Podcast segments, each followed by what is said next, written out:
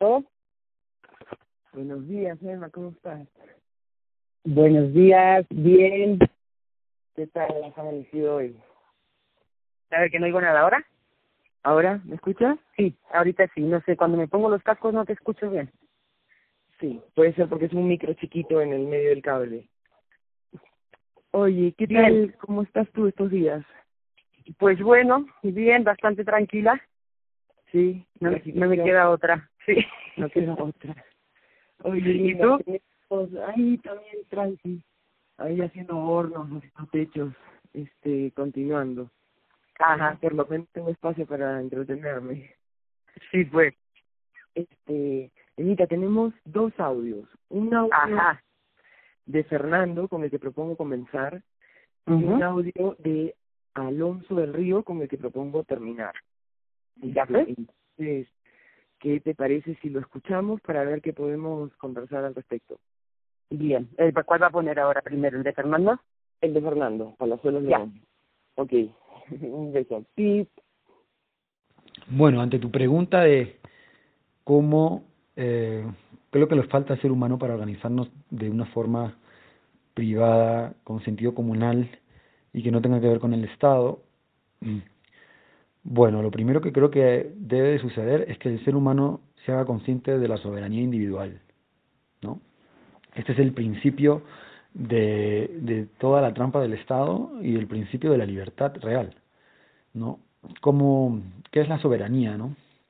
Bueno, la soberanía es eh, el poder de uno mismo, ¿no? El poder con el que uno ha nacido para poder vivir la vida como él quiere, ¿no?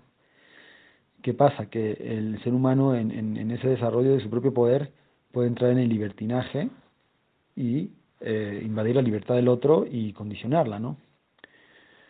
Entonces, la soberanía eh, requiere de mucha responsabilidad personal, ¿no? Para hacerte responsable de todos los, todos los aspectos de tu vida, ¿no? Comenzando por tu físico, que, pues todo lo que es tu nutrición, tu supervivencia, tu, tu, tu mundo emocional, ¿no? Tu cuerpo emocional y tu mundo intelectual y finalmente, pues, eh, mm, poder vivir en, en, con sanas relaciones, ¿no?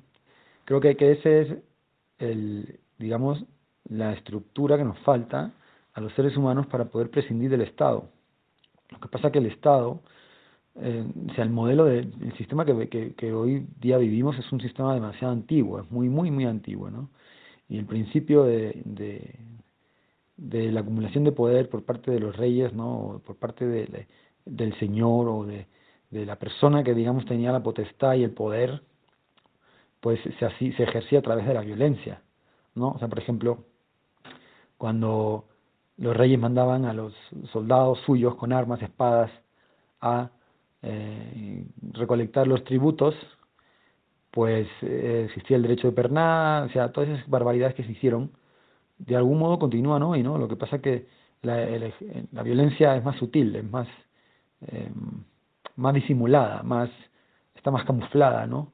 Entonces el, el, el ser humano, nosotros, la sociedad, la tenemos tan, tan, tan, tan intrínseca, ¿no? Como que este es el sistema que, que funciona y es el único que hay, no se puede hacer nada, que nadie hace nada, ¿no? En realidad, o sea, nadie, nadie hace nada. Esta historia del coronavirus es el perfecto ejemplo. Todo el mundo está haciendo lo que dice el sistema y en parte está bien, o sea, el confinamiento es una actitud de responsabilidad porque sabemos que si no me confino y si no uso máscara y si no uso guantes, puedo afectar al prójimo, pero eh, hay una hay una militarización de todo este proceso, ¿no? O sea, eh, el otro día me contaba un amigo que se fue a comprar al supermercado, un amigo suyo se fue a, a comprar un supermercado que le agarraba más cerca, pero que no estaba dentro de su distrito, pero estaba más cerca que el que, le corresponde a su distrito y le habían multado por eso, ¿no?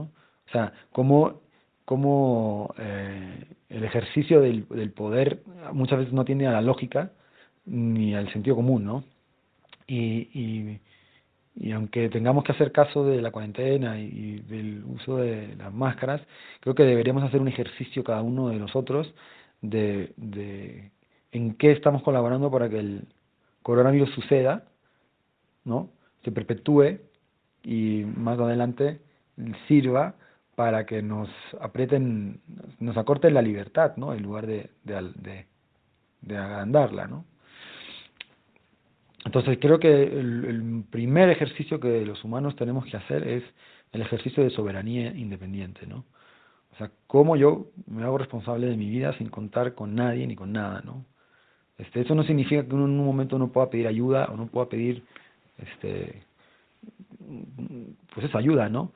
Pero um, nadie te presta dinero si no, eh, si no, no sabe que detrás de ti hay responsabilidad para devolverlo, ¿no? Entonces, dinero o cualquier otra cosa. Y eso es, eso es lo que significa la soberanía, ¿no? Eso es lo que significa eh, generar una forma de vida para poder vivir más libre, asumiendo todas las responsabilidades que te competen como individuo y como parte de la sociedad, ¿no? Porque no es hacer lo que a mí me da la gana, eso, eso, eso es una cosa que se llama que es libertinaje, ¿no? Está más cerca del libertinaje. Es hacer lo que yo quiero hacer siempre y cuando mm, no molesta al prójimo, ¿no? No, no ejerza una incomodidad al prójimo real, ¿no? Obviamente. No una incomodidad eh, egocéntrica por parte de la otra persona, ¿no? Sino eh, real, ¿no? Por ejemplo, si es que yo como y otro no puede comer, ¿no? Porque yo me comido, me como la doble ración y no comparto, eso es una, eso es, eso es un mal uso del poder de uno mismo, ¿no? Mientras que si yo tomo mi ración y comparto con otra persona, todo está bien, ¿no? Es lo que, lo que lo que creo que, que nos falta a los seres humanos, ¿no? ¿Por qué no somos conscientes de nuestra soberanía? Pues porque el Estado, desde que es Estado, eh, cuando se... Si tú coges la constitución de cualquier país o el prólogo de la constitución de cualquier país, más o menos garantizan que el Estado, en uso de tu soberanía, ¿no? en uso de tu soberanía, van a garantizarte la seguridad, la educación, la sanidad, ¿no? Valores que son muy intrínsecos a la supervivencia del ser humano. Entonces, ha sido una moneda de cambio que nos ha costado realmente la libertad a todos, ¿no? Porque, bueno, sí, tú gestionas mi seguridad, gestionas mi educación y gestionas, y gestionas mi sanidad, pero realmente están siendo gestionadas de forma clara, eh, bien intencionada y amorosa, o más bien de una forma corrupta para ganar poder y dinero. Y para mí la respuesta es clara, ¿no? Es la segunda. El sistema no está, no, no, no ha ejercido bien lo que las constituciones dicen y no garantizan ni la sanidad, ni la educación correcta, ni la seguridad correcta, ¿no? Y, y es esto precisamente lo que tenemos que poner en revisión los seres humanos. Si queremos seguir en ese sistema donde está totalmente corrupto, donde idílicamente mm, debería de ser correcto, pero está en manos de, de, de agentes de corrupción y que son agentes de corrupción que son exactamente las mismas personas que hace mm, cientos de miles de años, desde que todo empezó, ¿no? Es gente que ha acumulado poder y lo usa de forma violenta y no necesariamente son pistolas y armas, ¿no? Puede ser a través de eh, el, moving laboral o, o, o, de muchas formas, ¿no? De cómo alguien que acumula poder eh, puede utilizarlo en contra de los demás, ¿no? Eh, solamente para mantener su posición o para mantener su confort o su estatus, ¿no? Y hasta que la sociedad no, como individuos, no se hagan responsables de su propia vida y no le tengan miedo a nada, no le tengan miedo a absolutamente a nada, no le tengan miedo a su jefe, no le tengan miedo a su padre, no le tengan miedo a, su líder, no le tengan miedo a nada, pues la cosa no va a avanzar mucho. Eso es lo que creo que deberíamos tener, ¿no? Un poquito de más narices, valentía. Este, ¿qué tal, Emma? ¿Qué te ha parecido este audio de Fernando? ¿De qué nos habla? Cuéntame tu, tu entendimiento. Mi entendimiento, a ver, me parece bien chévere, bien interesante el, las palabras del Fer, ¿no? De Fernando. No sé, yo así como rescatando un poquito lo me, con lo que me quedé, ¿no? Básicamente, pues me parece interesante no que el, tema de la de asumir la responsabilidad no en el tema de la soberanía como que como que no sabemos que que o sea él habla de la soberanía del individuo para que la soberanía del estado pues se, o sea, creo que esto lo voy a borrar No, no, no. A ver, déjame ver si entiendo. Estamos hablando de, de cómo, claro, no somos conscientes ni siquiera de esa soberanía, que es un tipo de ejercicio de poder, ¿no es cierto? Entonces no somos ni siquiera conscientes de cuánto, de qué soberanos somos, porque hemos nacido dentro de un sistema que tenemos intrínsecamente mamado, por decir así, y, y él también dice que las constituciones nos, en uso de nuestra soberanía, nos dan salud, educación y seguridad, y que ese es un precio caro que hemos pagado, ¿no? Este, y de alguna forma sí, pues eso, ¿no? Que, que mientras nosotros no reclamemos esa responsabilidad que tú dices, eh, por nosotros mismos, ¿no? No, el, el Estado va a seguir siendo el amo y derecho, no sé, el señor de nuestra soberanía. Sí, pues.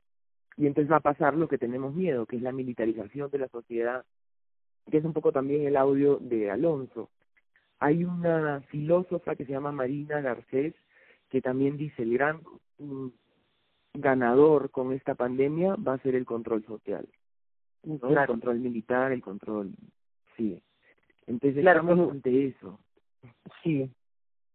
Sí, sí, pues claro que es eso, ¿no? Lo como como que para no depender del Estado tenemos que empezar a asumir nuestra responsabilidad en el mundo, que creo que es algo que el ser humano no viene haciendo desde no sé cuándo en realidad, ¿no? Pero es esto, no asumir mi responsabilidad de mis actos ni de nada y se la doy a, alguien que esté por arriba, ¿no? A una autoridad y mejor me manejo, que me maneje ella, ¿no? Es como si claro, si no me pudiera liberar de la culpa de algo, no sé, yo lo veo un poco así, ¿no? Como... Tú lo relacionas con la culpa.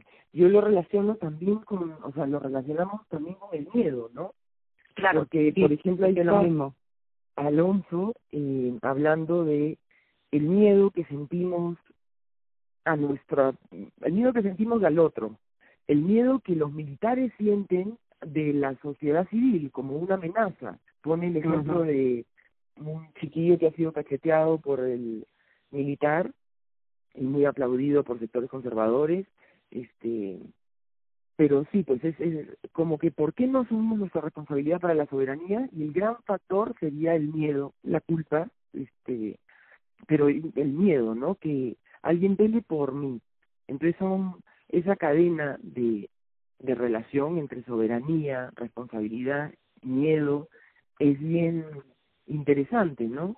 Y ahora, claro, esta filósofa Marina Garcés habla que si la sociedad civil, por un lado sí ha salido una solidaridad entre la sociedad civil, pero por otro lado ha salido también los policías de balcón, le llaman, donde los vecinos se acusan unos a otros de que si sales y no sales, ¿no? Y que si eso va a ganar, ese miedo vecinal al otro, también es una forma de mantener el Estado autoritario o sea, una relación entre lo micro y lo macro, ¿no? Lo que pasa alrededor de nuestras casas y cómo eso repercute en si nuestro Estado va a ser autoritario o no.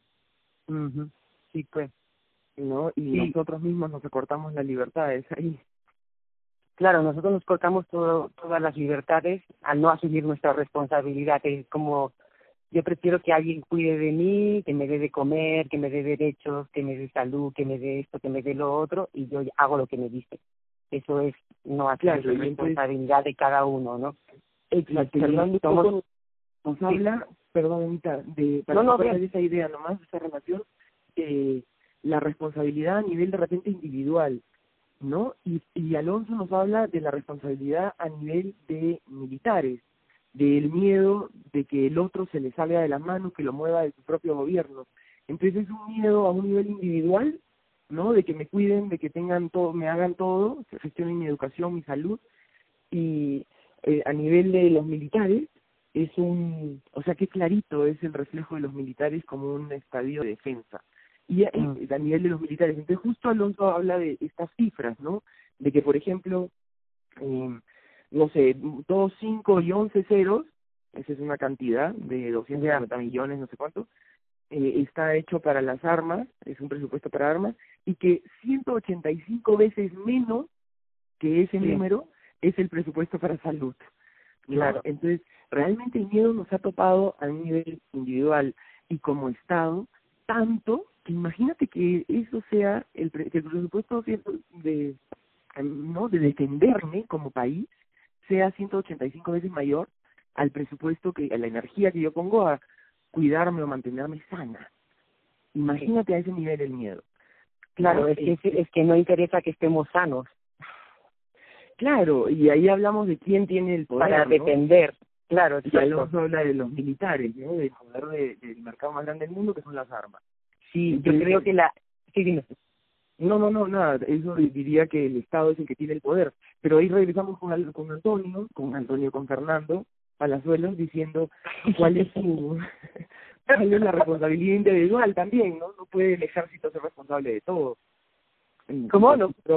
no puede el ejército ser responsable de todo, digamos, de su propia justificación en el statu quo, ¿no? No, claro, es que el, ejército, la militarización es un ejemplo de, de que el, el Estado o el, la nación no, no quiere la confianza en el individuo, porque el Estado, por ejemplo, podría decir, miren, señores, señoras, estamos en esta situación, vamos a ver entre todos qué podemos hacer, o traten de cuidarse en sus casas o no sé qué. No, no, eh, el Estado no, o sea, no nos pregunta, no somos la respuesta, o sea, no somos factibles individuos responsables que podemos manejarnos, no hay confianza en el pueblo, o sea, bueno, no es que no haya, que tampoco entiendo, pero tampoco hay confianza en el pueblo con el pueblo. O sea, realmente sí es muy fácil ver a la comunidad vecina o a los vecinos como enemigos.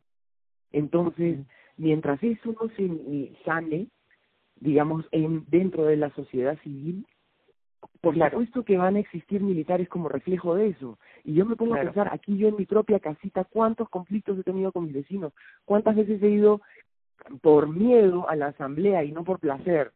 Este, porque me puede caer o la multa o después me miran feo, etcétera. Entonces, sí hay una realidad muy palpable a nivel, a todos los niveles, o sea, micro y macro, de terror que nos ha inundado. ¿no? y, y, eso es un punto también muy interesante. Leí también esta, le voy a pasar en mitad, este texto de Marina Garcés, De, de esta filósofa, que dice, ¿no? Que a Antonio Banderas y un montón de gente se le ha ocurrido decir que esto realmente refleja la vulnerabilidad de la vida humana. Y Marina dice, perdón, este, ¿en qué mundo vivían antes? ¿No? Sin viejos, sin locos, este, porque la vulnerabilidad humana está ahí clarísima hace mil años. Claro con guerras, esto y el otro, ¿no? Entonces, entonces le pregunta el entrevistador, entonces, ¿tú crees que esto refleja la falla en nuestro sistema, en nuestro sistema en general? Y ella responde, no, no refleja la falla en un sistema, refleja cómo un sistema puede estar presente totalmente naturalizando la violencia. Mm. Manjas, o sea, habiendo totalmente naturalizado la, sí, la violencia. Entonces, que tengamos un sistema así es loquísimo. No que el sistema Nosotros, como dice el Alonso, estamos adictos a eso. O sea, al final no, no lo creamos, ¿no? Cuando si hablamos de responsabilidad también, también podemos hablar de que creamos las cosas, somos responsables de todo. O sea, el, medio, el miedo porque nosotros nos gusta el miedo, que de eso habla el Alonso, ¿no? Pero lo mismo con la violencia, el Estado usa la violencia porque nosotros, pues, nos encanta la violencia, a lo mejor es porque no conocemos otra forma, ¿no? Por lo que sea, pero estamos ahí. Nos encanta ver programas de basura, todo eso, pues la gente de eso. Le encanta la violencia. Y pienso, por ejemplo, dejo el tema de la violencia con mis vecinos, no hago un muro y confío realmente que eso pasará eventualmente, no tendré que hacer un muro, ¿no? Este, pero pero es difícil dejarlo, dejar esa adicción a la violencia de no, sí, mm, como hasta acá defino mi límite y lo defiendo, ¿no? Este, y así igual con los países, el muro de Trump. Entonces uso, o sea, veo que en mi vida se parece al muro de Trump, ¿no? Y veo mis propios linderos, este, mi propia ejército adentro.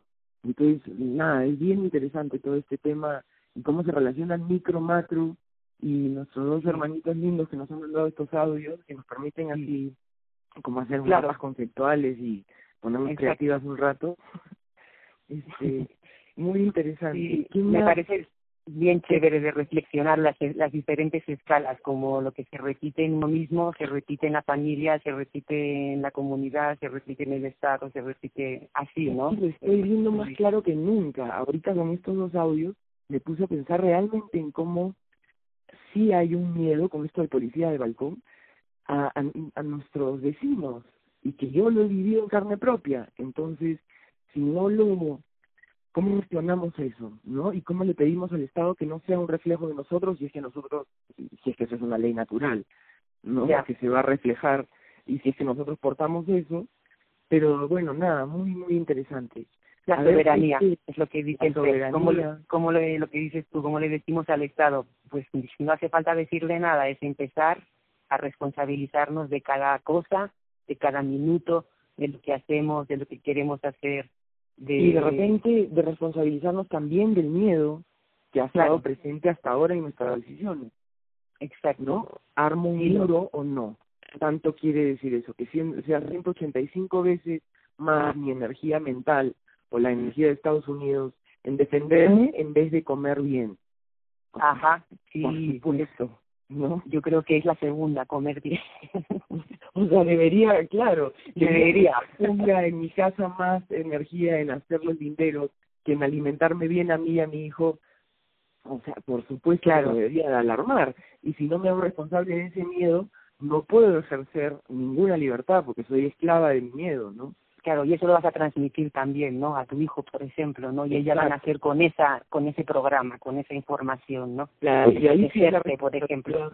Del Estado, de repente, de una forma como hasta ahora se ha construido paternalista, tendría que asumir la responsabilidad de no seguir alimentando locuras, ¿no?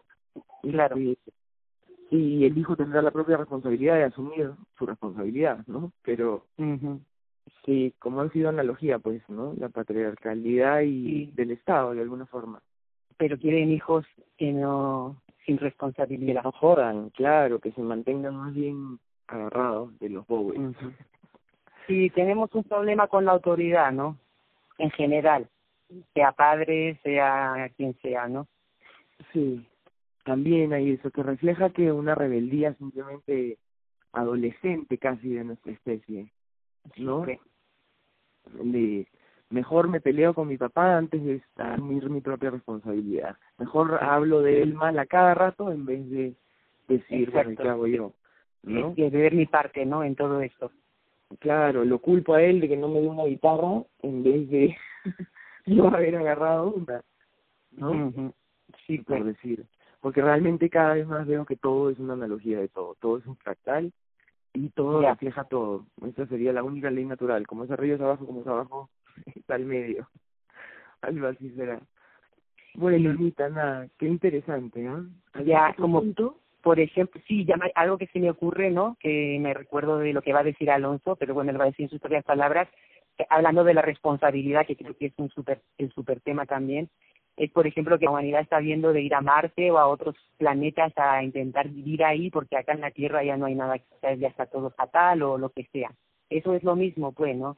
Es no asumir tu responsabilidad de lo que has hecho, entonces huir en lugar de decir, no sé, de quedarte en tu casa y decir, bueno, pues vamos a empezar a cuidarla y a tratar de hacer las cosas diferentes. No, mejor vámonos a vivir a Marte, a ver si allí podemos sacar oro también y no sé, ¿sabes? Y, y no solo eso, sino que además para ir a Marte tendríamos que aprender a gobernar un ecosistema distinto y transformarlo. Y es irónico porque para eso lo hacemos acá. Gobernamos y transformamos un ecosistema que se va a ir al cacho. Este, entonces, es como lo que es realmente una verdadera huida. Es una distracción para los que se distraen con objetos brillantes, porque realmente ni siquiera es factible. O sea, si ya lo vamos a hacer factible allá, porque no lo hicimos acá? Entonces es absurdo, ¿no? Claro. Pero bueno, sí, sí pues. Muy Así que. Nada, realmente pues la violencia, el monopolio de la violencia, la responsabilidad, muy interesante todo. Súper chévere, sí, para que, pues eso, para reflexionar, ¿no? No vamos a resolver nada a nadie, cada uno tiene que resolver sus cosas siguiendo en esta línea, pero sí, pues echar pinceladas de de cosas que, podemos ir viendo poco a poco conversando entre nosotros, ¿no? Que siento que es algo muy importante también el no perder nunca la comunicación y tratar siempre de hablar desde desde el corazón, ¿no? Por decirlo de alguna forma, soltando ya la mente, el deber, el no sé qué y intentar pues eso, expresarse para ver qué sale ahí, ¿no? Sí, y también entender esto, como tú dices, la comunicación entre nosotros ahora es vital, porque es una forma de pasar esta mm, pandemia, de pasar este caos que se ha hecho, además mm, guerras cuentan como esto, eh, pero colectivamente, juntos, ¿no? Y ya no, no podemos seguir pensando que no somos globales, por decir así, que somos individuales o mi país nada más.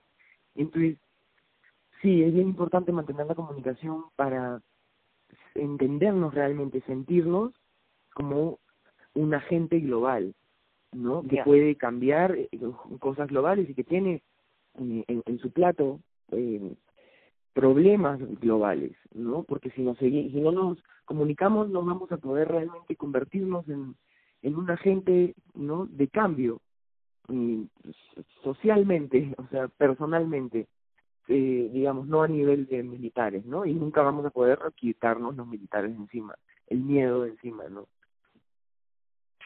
Entonces, sí, juntos nos quitamos el miedo. Juntos podemos responder, digamos, a, a todos estos retos globales. Exacto, responde un poco a eso, todos somos uno, ¿no? La separación es solo como la forma del juego acá, pero todo, o sea, esto, unirnos, ¿no? Y, y lo que tú dices, que ahora pues los problemas, todo ya es, es a nivel global, ¿no? Claro. O sea, nos sirvió un tiempo entendernos separados, digamos, ¿no? Pero ahorita, ¿no? O sea, así como a un niño le sirve un rato conocer su casa y no saber todo lo que hay afuera del mundo. Pero eventualmente cuando ese niño crece y ya sabe todo lo que hay, lo que quiere decir ser un humano, este, bueno, tiene que otras responsabilidades, ¿no? Que cuando solo conocía su casa. Y ahora conocemos el mundo, tenemos el mundo al alcance de un clic. Entonces sería irresponsable no ser globales, de nuevo, ¿no? Estar a la altura del mundo. Sí. Responder ante el mundo, este, no solamente ante mi país o ante mi casa, ¿no? Bueno, nada, muy interesante. Bien, pues sí, gracias a ti. Entonces damos paso a las palabras del Alonso, ¿no? Genial. Aquí los las pones. Sí, un abrazo. Listo, un abrazo. Conversamos el próximo día. Chao. El COVID-19 ha puesto a la humanidad en un lugar casi totalmente desconocido. Y digo casi porque lo único realmente conocido es el miedo. El resto se ha vuelto un desafío extremo para atender y entender el presente en las condiciones más inciertas que nunca antes se hayan vivido. Bienvenidos a la realidad. A mi parecer, la gran mayoría hemos venido viviendo algo muy parecido al sueño americano. En él, solo nos esperaba el progreso y el bienestar y nada nos podía pasar porque, según dicen, Dios bendice América. Estas podrían ser fácilmente las palabras del señor Trump antes del ridículo mundial al desestimar la gravedad de la pandemia e insistir que su gobierno hizo, lo hizo todo muy bien. Esto les puede costar en el futuro Estados Unidos entre 100.000 o 200.000 muertos, pero Trump seguirá insistiendo que lo hicieron muy bien y a veces no sabemos si está hablando realmente en doble sentido. La información y el debate están centrados en los terribles efectos que esto puede traer para la humanidad, no solo por el elevado número de muertes directas relacionadas con el COVID, sino también por los devastadores efectos que esto pudiera generar en la economía mundial con un consiguiente número de muertes diez veces mayor que los casos relacionados directamente al COVID. Entonces leemos esto y nos espantamos y nos quedamos enganchados con el miedo. Eh, ya no será el COVID, luego será quizás el miedo a la crisis, pero las situaciones no se resuelven con el miedo, sino con soluciones. Sin embargo, el miedo ejerce una desconcertante y absoluta fascinación en el ser humano. Nos da miedo, pero a la vez nos gusta sentir el miedo, una de las razones por las cuales la prensa amarilla tiene tanto éxito económico. En este juego absurdo que viene desde la niñez cuando jugábamos a asustarnos y o a ver estúpidas películas de terror, es algo que todavía no tenemos correctamente procesado.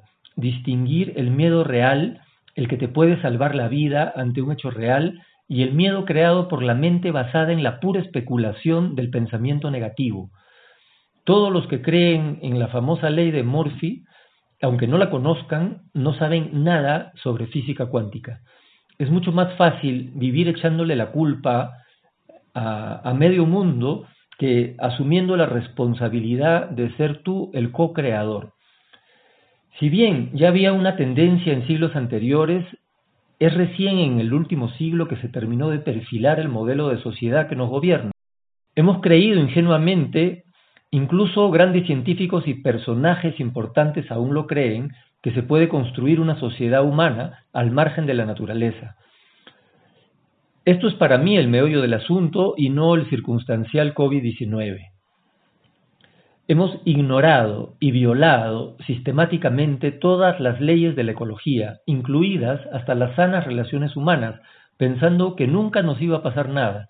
Los medios hablan y le echan la culpa al terrible virus del corona o el ébola, así como mencionan que la asesina de la humanidad es la diabetes. No dicen que la verdadera causa es la adicción al azúcar que venden compañías como Nestlé, Coca-Cola y todas las otras empresas que venden golosina. Nada más propio que la frase ciegos guiando a ciegos.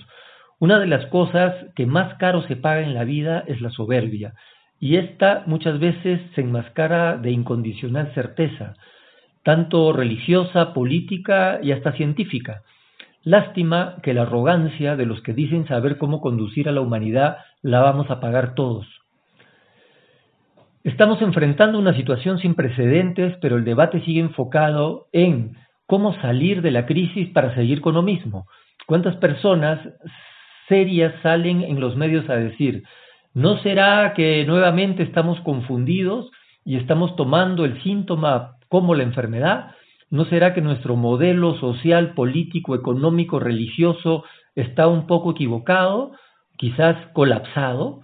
¿No será que la forma de vida más pequeña está a punto de derrotar a la arrogancia de esta sociedad? Algunos se creen tan poderosos e inteligentes que después de haber explotado y destruido la Tierra, ahora piensan que el planeta ya no tiene remedio y hay que ir a Marte.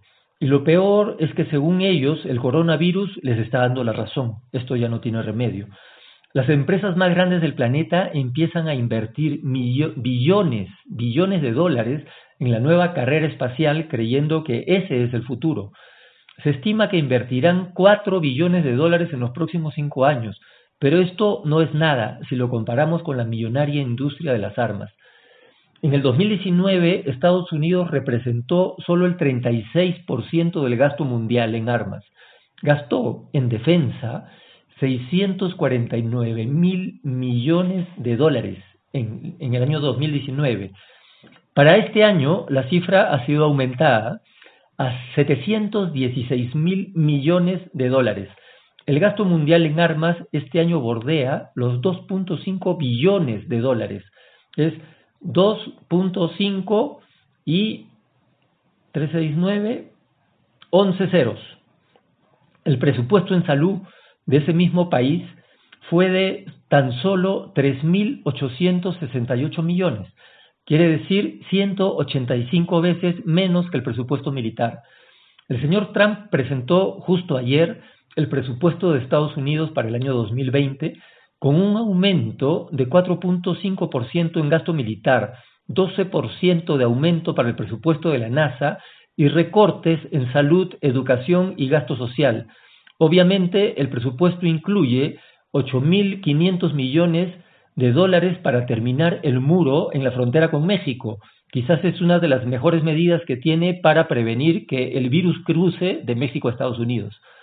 Si el gasto militar es tantísimas veces más grande que el gasto salud o educación, no hay que ser Einstein para darnos cuenta que no estamos siendo gobernados por médicos o filósofos. Pasando de lo macro a lo micro y atendiendo nuestra sufrida sociedad, si seguimos el aforismo que dice, si quieres saber la verdad, sigue la ruta del dinero, y sabiendo que las armas es el negocio más lucrativo en el mundo y que las armas las manejan los militares, parece que mm, estamos en serios problemas. Ciertamente no están dando muestra de una altísima inteligencia. El tema de la sostenibilidad, no solo del planeta, sino concretamente de la especie humana, sigue siendo para ellos cosa de hippies. Si la ley fundamental del Código Castrense es las órdenes se cumplen sin dudas ni murmuraciones, antes de militarizar una sociedad, como ha ocurrido en el último mes, por lo menos hubiera venido bien una pequeña capacitación al personal, aunque sea una breve charla que les cuente que los civiles no somos el enemigo, y si bien hay personas que aún no entienden la gravedad de la situación, hay maneras más creativas de hacerlos entender que agarrarlos a cachetadas. Es sorprendente, realmente sorprendente el apoyo que un paleolítico sector de la opinión pública le ha dado a un militar abusivo que golpeó a un adolescente.